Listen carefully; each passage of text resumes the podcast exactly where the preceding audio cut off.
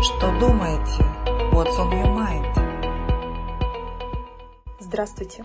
Приветствую вас в эфире первого выпуска нового подкаста «Что думаете?».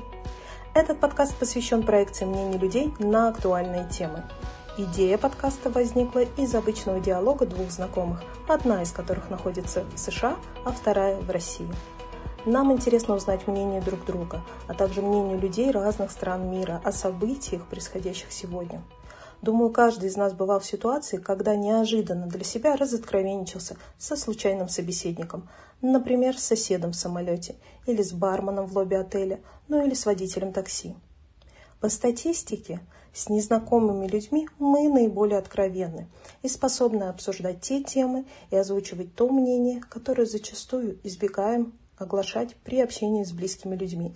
И это нормально. В этом подкасте мы планируем создать такую же атмосферу где незнакомые люди искренне говорят о том, что думают, что их беспокоит, что радует и чем они живут. Мы знаем, что людям из США интересно узнать, чем живут и что думают люди в России.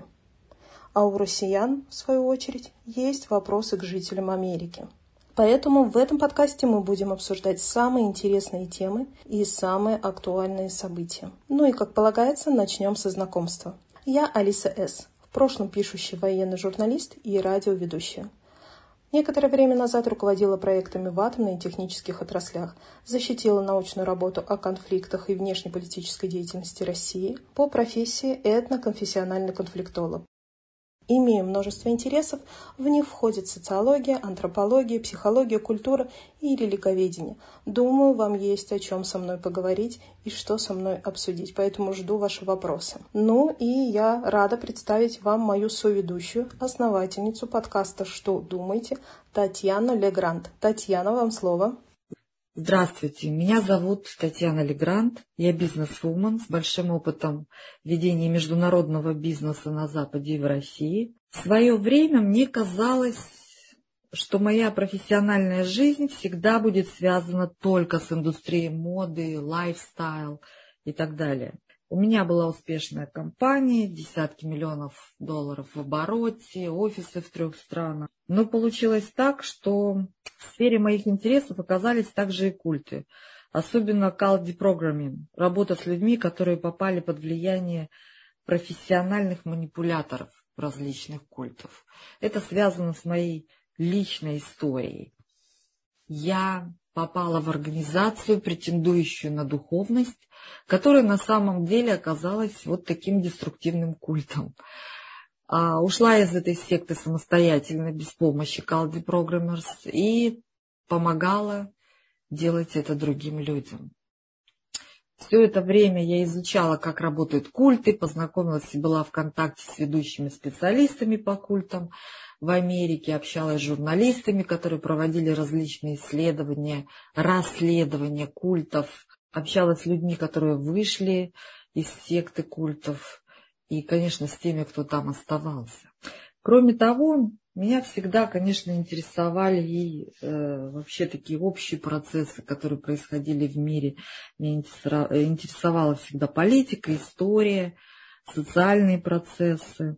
Добавьте к этому мой личный опыт, географию, в те страны, где мне приходилось жить. Родилась и в Советском Союзе, жила в Китае, Европе, Америке. Ну вот и занимаясь, э, изучая культы, я пришла к интересному выводу, что большинство авторитарных режимов, по сути, являются destructive cults.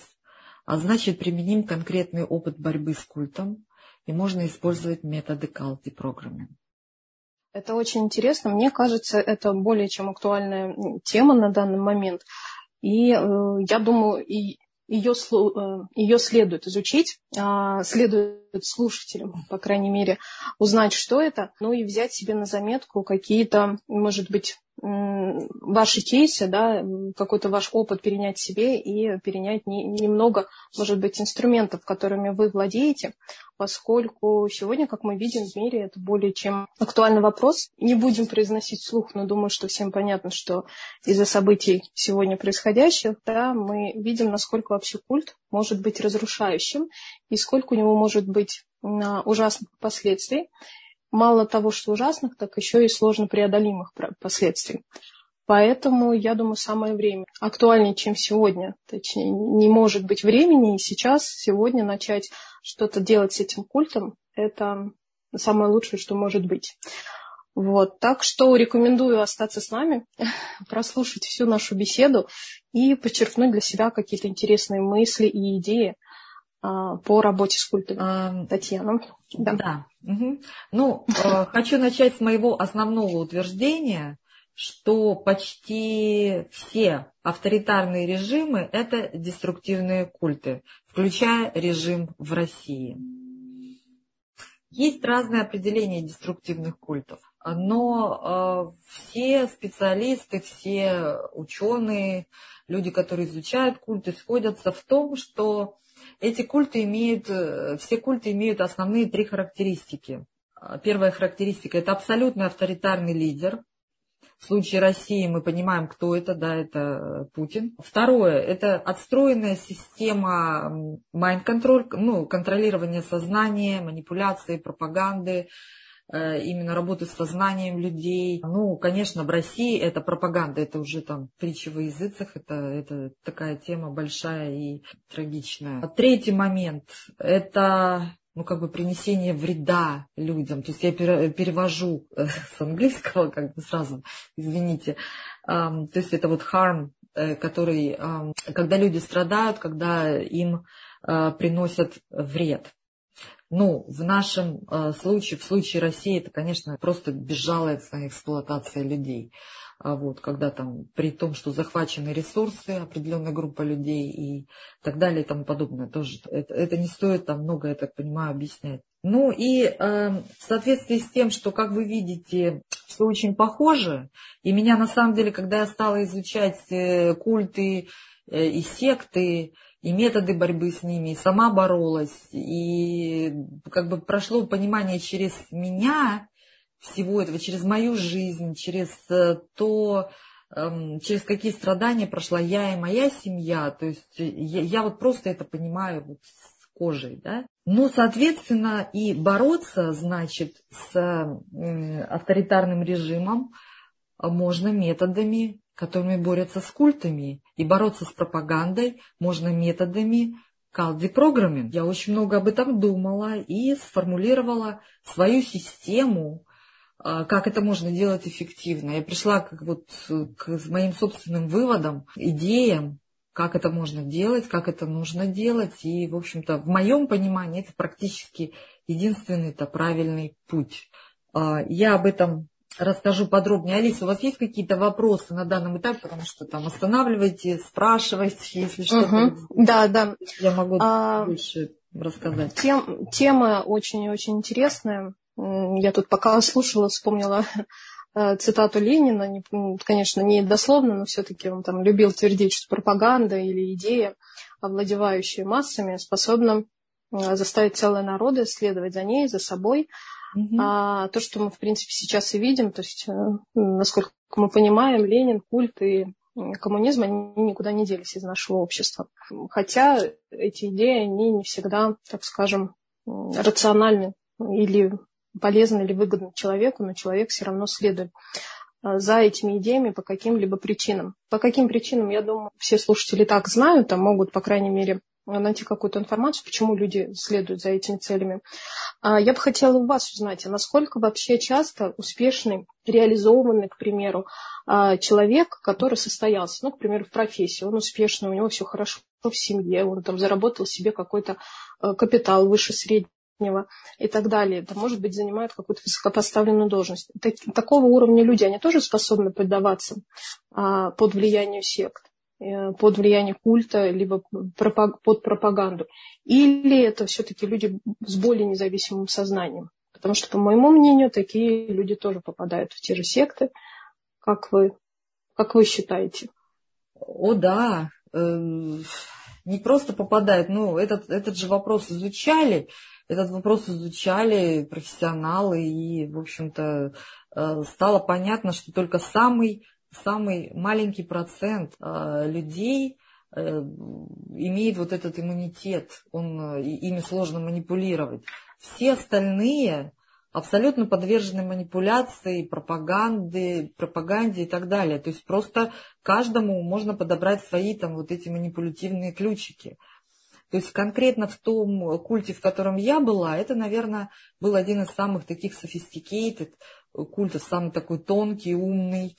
Там, не знаю, прошло через него, наверное, половина Голливуда, очень много успешных людей, звезды, не знаю, там люди из мира финансов, большие деньги, э, то есть целые семьи там ведущих, э, сам, самая такая элита, э, не только даже американская, вообще мировая, потому что этот культ, он такой интернациональный был практически там во всех основных странах он был. Поэтому абсолютно все подвержены все зависит от степени профессионализма людей, которые занимаются.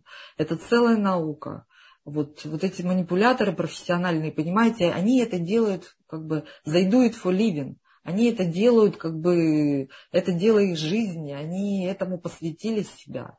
Они изучают серьезные научные работы, э, то есть они думают об этом, они выстраивают целые стратегии. Вот это нам кажется, что там вышел там какой-нибудь клоун, да, и там что-то мямлит, и вот почему-то там, не знаю, 70% населения страны ему верят. На самом деле все гораздо серьезнее. То есть там очень большие деньги, там а, все построено очень Э, грамотно с их точки зрения. Вот. Ну, в общем, мы поговорим, я думаю, позже еще на тему пропаганды, на тему пропагандистов. Это, это интересно, это интересно, и, в общем, мы обсудим это чуть позже. Угу. Угу, Ответила на ваш вопрос. Да, конечно.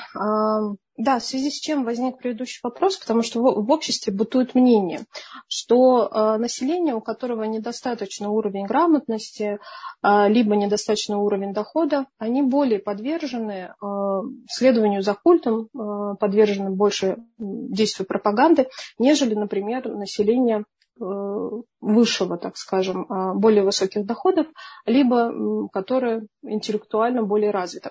И с точки зрения науки принято считать, что по мере, по мере развития уровня грамотности, интеллекта, уровня доходов, богатства, а, снижается податливость э, той самой пропаганде, либо культу. Поэтому э, можно так посчитать с самого начала, что, к примеру, какие-то люди успешные, которые много чего добились, и они там и, и интеллектуально развиты, и финансово обеспечены, они не поддаются культу. Хотя на самом деле по статистике это абсолютно не так. Вот в связи с этим я и задала такой вопрос.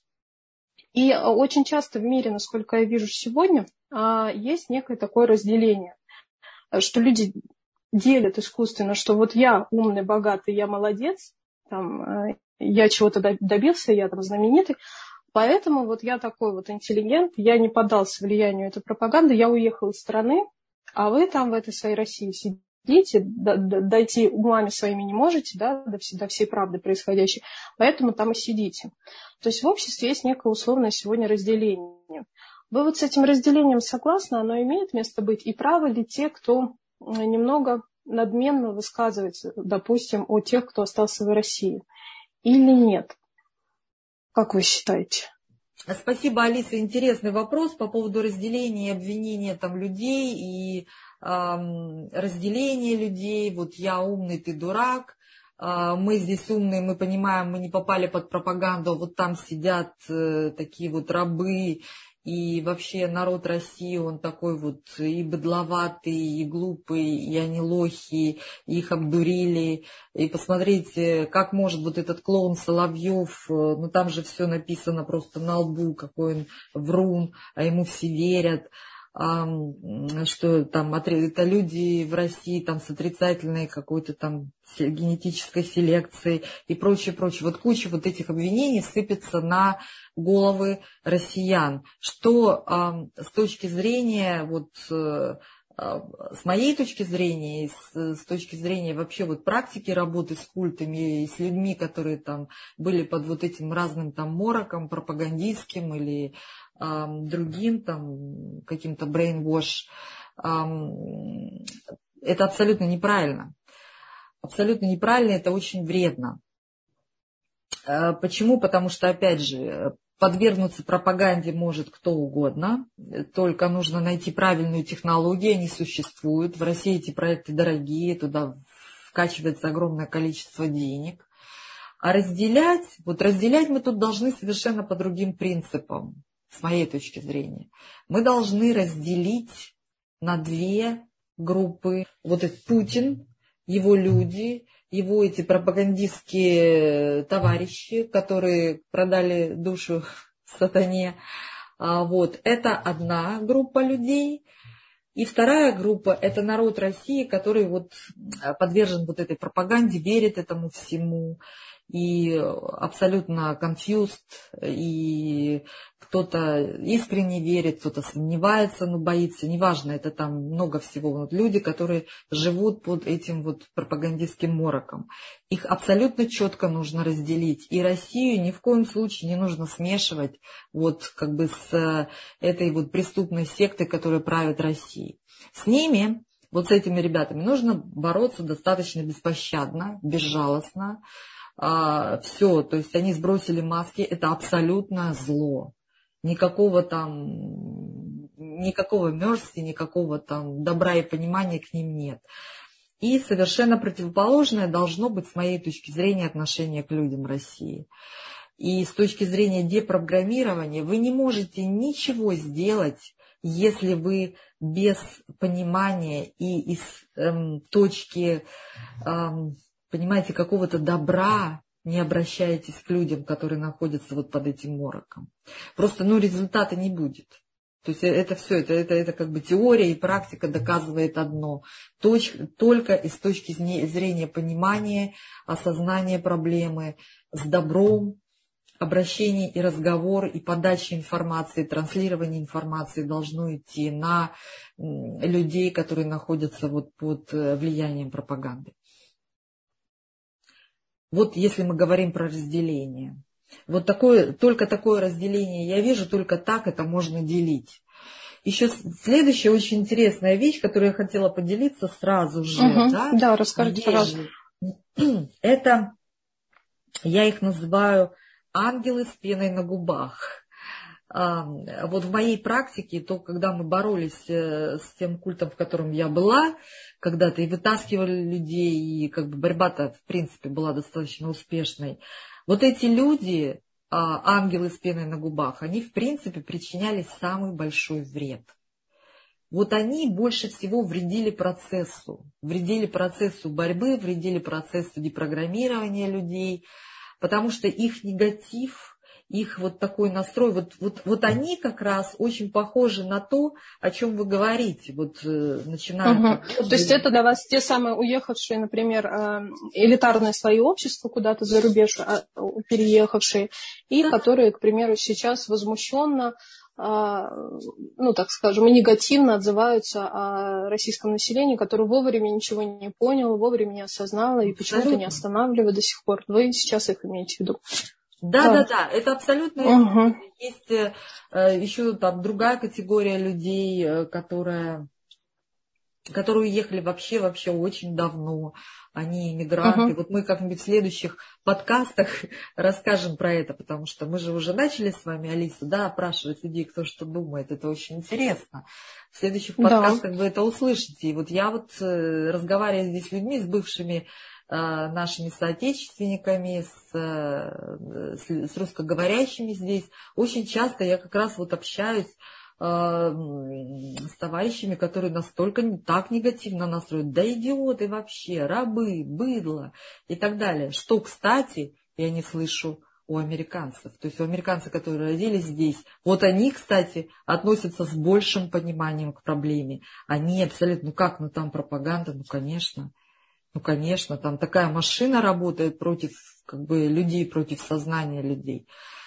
Да, и вот эти вот ангелы с пеной на губах, они как раз отвращают людей, они ставят вот эти вот как бы невидимые заслоны через этот негатив невозможно пробиться. И если мы начинаем там на одной площадке, в дружбе вот с такими ангелами, вот в команде с ними, да, идти и что-то пытаться людям объяснить, это, это вообще работает совершенно в противоположную сторону. Это совершенно пустая трата времени. Но здесь, опять же, я бы э, что хотел сказать. Вот у меня есть один знакомый, незнакомый, был когда-то даже моим а, другом на Facebook, Айдер Муждабаев. А, человек, которого я ну, безумно уважала в 2014 году, а, когда он уехал, когда он нашел себе силу, он просто герой был, да, то, что он делал там для крымских татар и так далее, и так далее. Вот в то время я следила за ним очень и была восхищена им, но через какое-то время, надо сказать, там я потом не сильно э, смотрела, что происходило, э, там какие перемены на самом деле с ним произошли, но совсем недавно я послушала его, посмотрела его посты несколько раз. Вот он очень характерный пример такого ангела с пеной на губах. То есть он абсолютно, он был герой. Да, он, может быть, он и сейчас герой, но его подача, его вот отношение к людям, его негатив, его как бы, ну просто он вот брызжет этой злобой, ну где-то даже оправданной, но она работает на Путина, она работает на пропагандистов. Это токсично.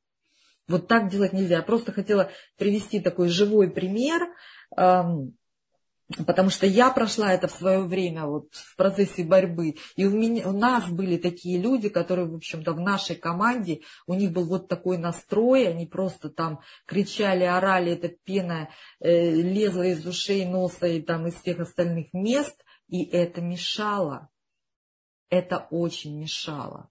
А второй момент, конечно, который вот э, уже, когда есть такое движение, да, а второй момент, кто вот, вот в моей практике сильно-сильно-сильно вредил, это были такие лже-лидеры, люди, которые брали на себя а, функцию лидеров, которые как бы поднимали под свое знамя кого-то, а сами оказались, э, ну, оказались в конце концов слабаками, которые в конце концов, ой, я не могу, знамя бросили, и те люди, которые шли за ними, они как бы ушли в никуда.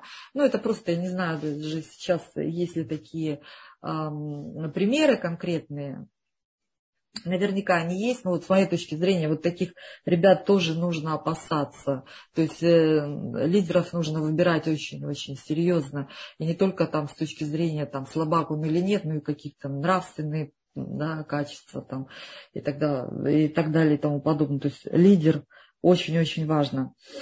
А, кстати, пока я вас слушала и слышала из ваших уст эту цитату, да, что дьявол начинается с пены на губах, я вспомнила здесь а, такую ситуацию, сегодня как раз новость читала. Вот конкретно эту цитату у Григория Померанца, которого очень люблю, а, у себя в Инстаграм опубликовал Николай Цискоридзе. Да. В начале всего происходящего, да, вот в феврале, когда все это началось, там, наверное, второй-третий день, он опубликовал. На всякий случай для слушателей прочту эту цитату, а, чтобы они понимали ее смысл. Мало ли, вдруг кто-то ее не слышал, да? Дьявол начинается с пены на губах ангела, вступившего в бой за святое правое дело. Все, превращ... все превращается в прах, и люди, и системы, но вечен дух ненависти в борьбе за правое дело. И благодаря ему зло на земле не имеет конца. С тех пор, как я понял, считаю, что стиль полемики важнее предмета полемики. А Николай Цискоридзе опубликовал себя это в Инстаграм. А, в принципе, по его сообщениям можно было понять, что человек за мир. Да, он там и выкладывал молитвы за мир. И а, как-то там приободрял людей, попавших в сложную ситуацию. А его, к примеру, коллега Максим Галкин, да, который в первую, в первую, на первом этапе всего происходящего тоже достаточно мирно высказался в Инстаграм у себя просто за мир. Но потом Максим Галкин у себя в Инстаграм а, опубликовал видео, как ведут себя люди, среагировавшие на его фразу «за мир». И он показал их вот в том самом свете, о котором мы вам в самом начале говорили этого, этого нашего раздела, да, этого нашего диалога немного такими дураками. Он показал людей слишком импульсивными, которые реагировали на его высказывания. И тем самым, конечно, он лишился этой аудитории. Он показал людей не в том свете у себя в Инстаграм. А Николай Цискоридзе, он все это время очень тактично просто продолжал выкладывать какие-то очень мирные, спокойные слова, цитаты о мире, о жизни, о взаимоотношениях между людьми. И вот сегодня как раз прочитала новость, что Максима Галкина уволили с Первого канала. А, он вел там какую-то передачу, я телевизор редко смотрю, поэтому не помню название. А вот Цискоридзе на эту должность назначили ведущим этой программы. Я это к чему говорю? К тому, что и тот, и другой, они говорят об одном, но разными языками. И один остался, а точнее заполучил новую должность, которая, на мой взгляд, может быть полезна, да? Ведь он, хоть он и на пропагандистском канале, но он человек разумный. И я думаю, он этим воспользуется как-то в нужном, да, в таком ракурсе. А второй лишился. А, вот не знаю, Татьяна, как вам такой пример? Это просто та новость, которую я прочла сегодня, и это как раз отвечает на наш вопрос, что думаете. Вот я думала сегодня об этом, прочитав такую новость. А, интересно.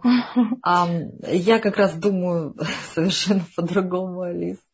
Извини. По-другому, а как? Я нет, совершенно думаю по-другому. Мое огромное уважение Максиму Галкину за особенно его последний пост в Инстаграме. Угу. на Пасху он сказал все, что он думает. Опять же, мое как бы личное убеждение, понимаете, маски сброшены, зло есть. Угу. А, и он назвал вещи своими именами, нужно называть вещи своими именами, но, опять же, люди, uh-huh. которые остались в России, нужно учитывать то, что они там, и быть осторожными. Да?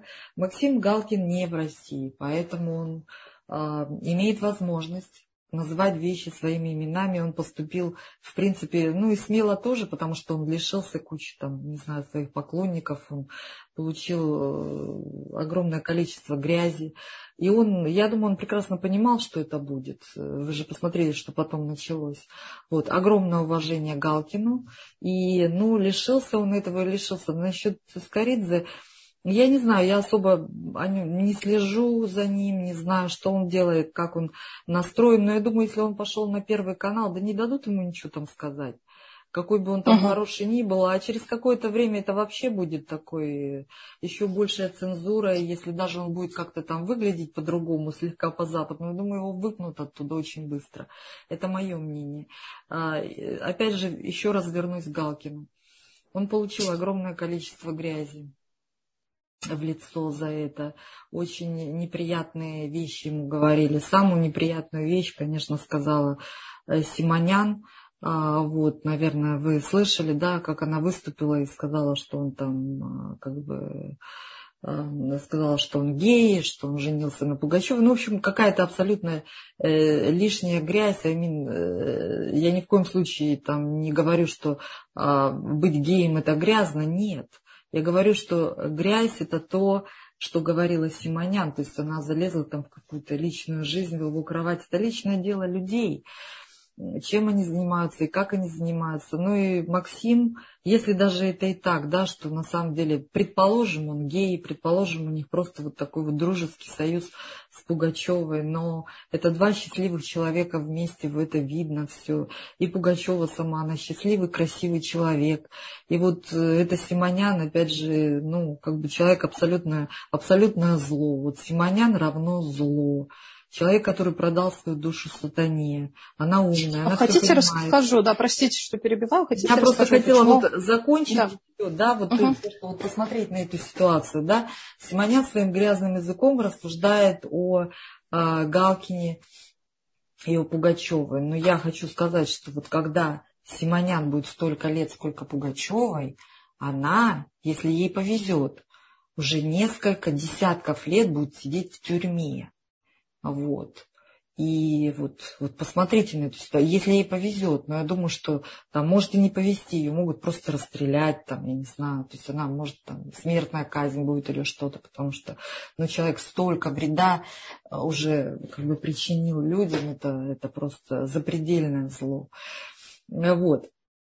Вот вам такая вот картинка. И вообще вот смотрю на э, вот такую госпожу, ну и подобных и Соловьева, и всех. Нужно, нужно как бы э, понимать, в какой ситуации они находятся, да, то есть нужно не... Я очень часто слышу людей, ой, какой кошмар, ну как они могут, как они могут, как они могут так врать, они же умные, они же все понимают. Да, они понимают, они продались, они умные, но они не мудрые. Если бы они были мудрыми, они бы понимали, что э, сатана, которому они там продали душу, он всегда обманет. Они уже начинают это понимать. Почему вы думаете, там иногда такой этот самый э, слегка растерян, таким взбесившимся выглядит Соловьев? Потому что он понимает, что вот уже этот писец подкрадывается, и все, что он там, как говорили, не знаю, это правда или нет, что у него там зарплата была, я не знаю, сейчас сколько там, 250 тысяч долларов в месяц. Ну, конечно, он старается, он продался, он абсолютно четко понимает, что он делает. Вот. И не нужно тут много эмоций. Вот есть группа людей, которые продались. У нас то же самое было в нашем культе. То есть были умнейшие люди, слушайте, они гениальные, они такие умные, и они делали все, они рушили жизни людей направо и налево, они выдавливали там деньги, они рушили семьи, они все прекрасно понимали. Но они знали, почему они это делают. Сладкая жизнь, много денег – почет, там, не знаю, вращение там в высшем обществе и так далее. Но потом вот постепенно этот зверек белый подкрадывается, да, он все равно подкрадется рано или поздно. Но это так, извините, легкое отступление. Продолжайте, Алиса, я увлеклась. Да, ну, по поводу цискориза, я здесь не к тому, что там Галкин не молодец или Галкин плохой, а к тому, что э, сам способ, сам инструмент. А, можно сказать, что по-хитрому Цискоридзе сидит на двух стульях, да, там он выражает свое мнение, вроде как, такое по совести, да, что называется мнение, но в то же время за счет того, что он делает мягко и с любовью, то ни, ни у кого не вызывает негатива. Настолько негатива не вызывает, что, ну, грубо говоря, он выживает при этом э, там, в стане врага, да, он сохранил свой авторитет и у врагов тоже, несмотря на на свои высказывания. Это я к тому, что вот мягкость здесь, она играет большую роль. И она достаточно хороший такой инструмент, в том числе и по борьбе с пропагандой тоже. Я думаю, это не последнее его слово. Я почему-то так интуитивно, может быть, ошибаюсь, к сожалению, но интуитивно уверена, что он что-то еще сделает. Поэтому, ну, поживем, увидим. Но это вот такое мое мнение. А по поводу Симонян, вы очень, кстати, вспомнили, да, ее обвинений Галкиным э, в том, что там, с кем он спит, да, и что, что вообще с его ориентацией сексуальной происходит. Это, кстати, по мнению Шульман, Екатерины Шульман, один из показателей авторитарного государства, да, любого тоталитарного даже режима, не только авторитарного. А залезть кому-то в постель, подглядывать, кому-то более свободному, и после этого обсуждать и осуждать его, это признак того самого авторитаризма. Потому что человек, который живет в авторитарном режиме, он себе не может позволить всего этого. Он как бы в клетке, он зажат. Поэтому единственное, что ему остается, ну, это к дядюшке Фрейду возвращаемся, да, он там об Эросе много рассуждал, но вот у каждого человека есть какие-то свои там тайные желания, но э, эти тайные желания в авторитарном режиме человек не может выразить, и поэтому он просто за кем-то подглядывает и, конечно же, осуждает, потому что ему самому эти желания недоступны, не по силам. Поэтому ну, вот ее поведение еще один такой показатель, да, доказательство того, кто она, на кого она работает. Это такая научная статистика, потому что человек, живущий в свободном обществе, он следит только за собой. Он никогда не обращает внимания, что там с другими. Это вот как те же наши пропагандисты да, любят обсуждать, что там в Украине где-то нашли какую-то символику ЛГБТ, еще что-то с ними случилось. А мы в России здесь правильные, честные, красивые и пушистые. Вот это к тому же, мне кажется, а, ну, к тому же относится. Я, я с вами как бы согласна. Ну, я отчасти не согласна, потому что, мне кажется, в России там не было особых-то проблем с открытостью гомосексуализма в том плане, ну, господин Володин, ну, все же знают, что он гомосексуал. Ну, я имею, по крайней мере, все об этом говорят. А Басков, а Киркоров. Симонян же о них не говорит, да? Есть... Не говорит, да. Вот, они в свое не заглядывают. Вот об этом, если государство воспринимать как одного цельного человека, да, живущего в авторитарном режиме, то он в свое не заглядывает, он за собой не следит, он смотрит за другими и замечает, ну, это то же самое, что в своем глазу соринку, да, там бревна не заметил, а у врага вот соринку увидел. А других осуждать можно. Угу. А в своей стране мы ничего не видим, мы белые пушистые, а там мы делаем упор. Более того, вот вы как раз вспомнили, вспомнили о Володине, поскольку много лет работала в, ну, в определенных отраслях, я могу сказать со своей стороны, что большинство сотрудников там, в том числе высокопоставленных, которые сегодня приближены э, к первому лицу, они все тоже такой же ориентации. Только это очень ловко все скрывается. Да, да, да. Ну, они как бы скрываются, наверное, от как бы народных масс, от зомбированного населения скрываются. Они-то все все знают. Все все знают. А Жириновский, пардон, это же вообще просто нонсенс, песня, да. То есть то, что он творил, просто все эти там и заснятые на видео пленки, эти групповухи с молодыми мальчиками. Ну, каман. То есть, ну, все это понятно, тут даже эмоций-то никаких нет. Ну, вот, uh-huh. вот, они, понимаете, люди, которые душу-то продали сатане, они, они грязные, они, ну, они такими должны быть. Удивляться не нужно, возмущаться не нужно. Нужно с ними бороться. Вот, нужно бороться с ними правильно. Вот все, на мой взгляд, правильно. Угу. Ну, да, раз вы говорите сейчас о том, что нужно бороться правильно, какие методы вы можете сказать? Вот, э, э, допустим, вы упомянули вначале, что те методы, которые используются при борьбе с культом, с сектой, а, может быть, э, эти же методы вы сейчас предложите, допустим, для не то чтобы борьбы, да, но для работы против пропаганды. Не люблю слово борьба. Давайте заменим на работу вот. Да. Как, какие из этих инструментов, какие из ваших наблюдений вы можете сегодня здесь э, как бы, рассказать людям? Может быть, э, что-то из этих инструментов они сами себе подчеркнут для работы, к примеру, со своей аудиторией? Угу. Ну, прежде всего, это отношение к людям, которые попали в этот морок, да, под пропаганду или которые там в культе и верят в это все. Это отношение к ним с пониманием и отношением именно из точки, из точки добра. Это сложно, может быть, полюбить, да, а, вот в той ситуации, которая сейчас есть, именно вот, ну, в идеале это вот какой-то пробудить в себе какую-то любовь. Но, наверное, я бы не называла это любовью, это слишком, наверное, это только для самых высоких душ возможно, с пониманием.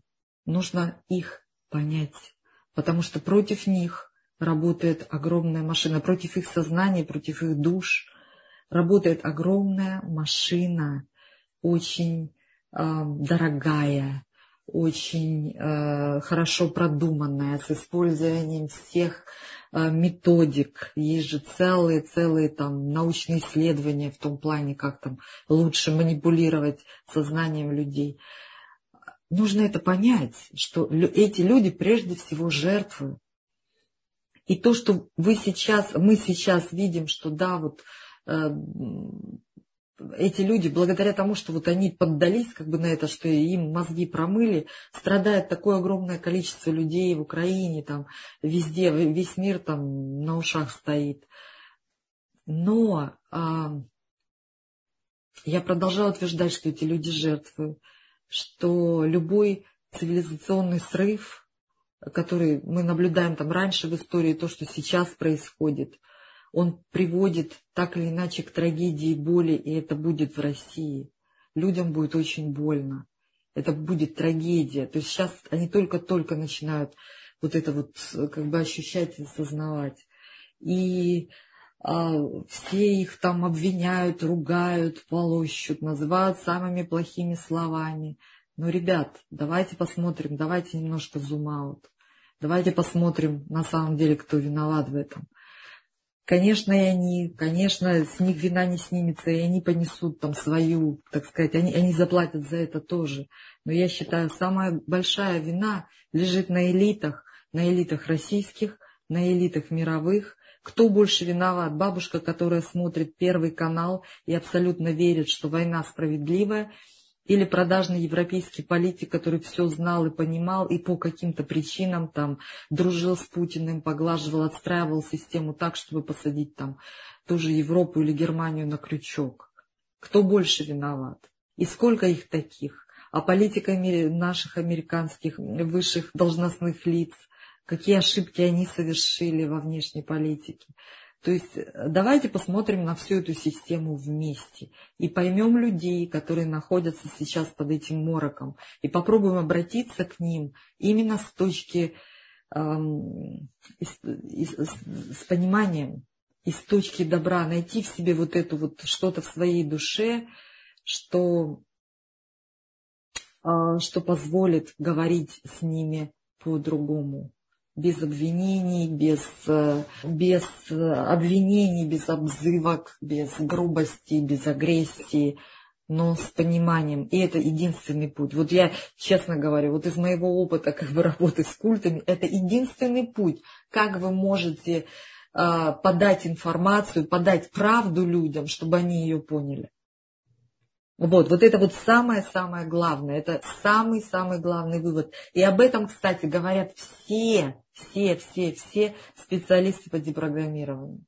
Только прийти в эту точку и с нее начать разговаривать.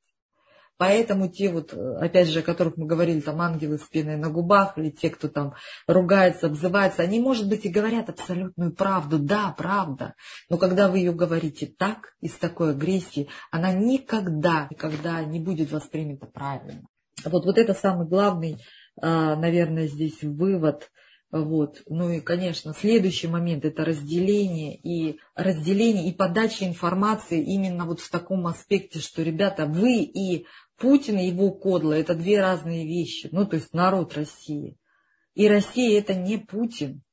А вы, если вы заметили, что сколько уже лет идет пропаганда в одном направлении, что Россия – это Путин, без Путина нет России. Нет, наоборот, мы их делим – есть вот ребята, которые там душу продали сатане, а есть народ. И к ним, к этим двум группам абсолютно разные отношения, разные методы работы. С одними боремся безжалостно и совершенно а, как бы там никакого мерси.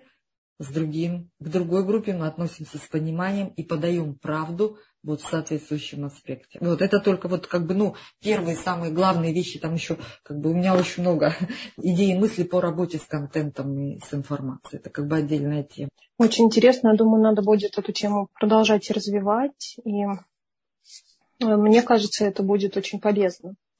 Здесь э, вспомнила цитату, да, о том, что если люди принимают ситуацию как действительность, то эта ситуация становится действительностью.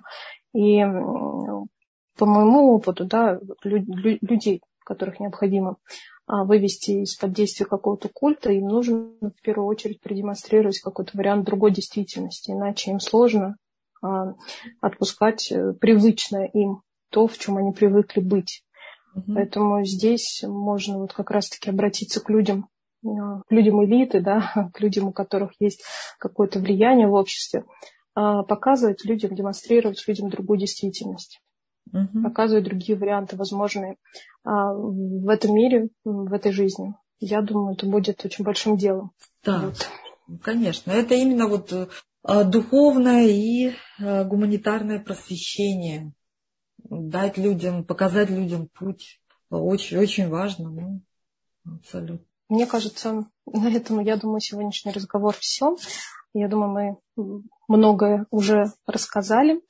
И э, поскольку, Татьяна, вы находитесь э, в США, то я бы хотела узнать, как вообще в целом, э, можно ли попросить вас узнать у американцев, как в целом они относятся к русским вот в этой сложившейся ситуации. Потому что те же пропагандисты ежедневно вещают, что в мире существует некая русофобия, да, что везде за пределами России россиян ждет ненависть, какое-то противо, противоборство с ними и какая-то агрессия по отношению к ним. Я бы хотела вам предложить узнать у, у людей, у живущих, проживающих людей в США, в Америке, что они думают на самом деле о русских. И тем самым я бы ну, как раз сейчас хотела проанонсировать тему следующего эфира нашего, который, я думаю, будет очень многим интересен. Как вы считаете? Да, конечно, это интересная тема. И мы, мы обязательно это обсудим, и я поспрашиваю. У меня здесь э, круг знакомых э, достаточно большой. И, в общем, это, это будет интересно, интересно узнать, интересно э, поспрашивать будет. Я обязательно расскажу. Окей, договорились. Тогда до встречи в следующем эфире. До встречи. До встречи. Да, ждем. Если у вас, да, да, если у наших слушателей есть какие-то вопросы, предложения, что-то вас интересует, вы хотите по какому-то поводу высказаться, то мы оставляем свои подка- э, контакты. В подписи есть наши контакты, куда вы можете эти вопросы присылать. Те вопросы, которые будут задавать люди в России, мы будем задавать здесь американцам. И американцы, соответственно, будут что-то спрашивать у россиян, и мы будем спрашивать а, людей, которые живут в России. Да, я думаю, это будет очень интересно, такой диалог через нас. Да, да, да, да, я думаю, это очень интересно. Вот, вот мне лично интересно было бы так. Да. Что думают люди в Москве? Что угу. люди в Москве сейчас, Алиса, вот сегодня, как вы думаете? Сегодня, я думаю, люди здесь растеряны и напуганы, если в целом брать общий такой срез. И, к сожалению, хочется да, рассказать вам что-то такое позитивное, но, к сожалению, ничего позитивного рассказать не получится, потому что э, с учетом того, что транслируется из средств массовой информации, а это угрозы ядерной войны и повышение цен, и сокращение рабочих мест и так далее. Я думаю, это все просто держит людей в страхе, в напряжении, но попробую найти что-то более конкретное, интересное к следующему выпуску, да, изменения из мыслей людей, живущих здесь. Угу. Хорошо, ну а я расскажу тогда про настроение а, в Америке. И я живу в Нью-Йорке, но у меня а, масса знакомых и в других штатах, очень много людей в Калифорнии, во Флориде, то есть э, вот, разные части Америки. Это, это будет интересно. Вот, ну все, тогда до встречи в эфире. Э, удачи да. всем и берегите себя. Да, всем, всем всего доброго. И помните, что ваши мысли, ваше мнение, то, что вы думаете, это важно для мира, поскольку ваши мысли, они формируют этот мир. До свидания. Счастливо.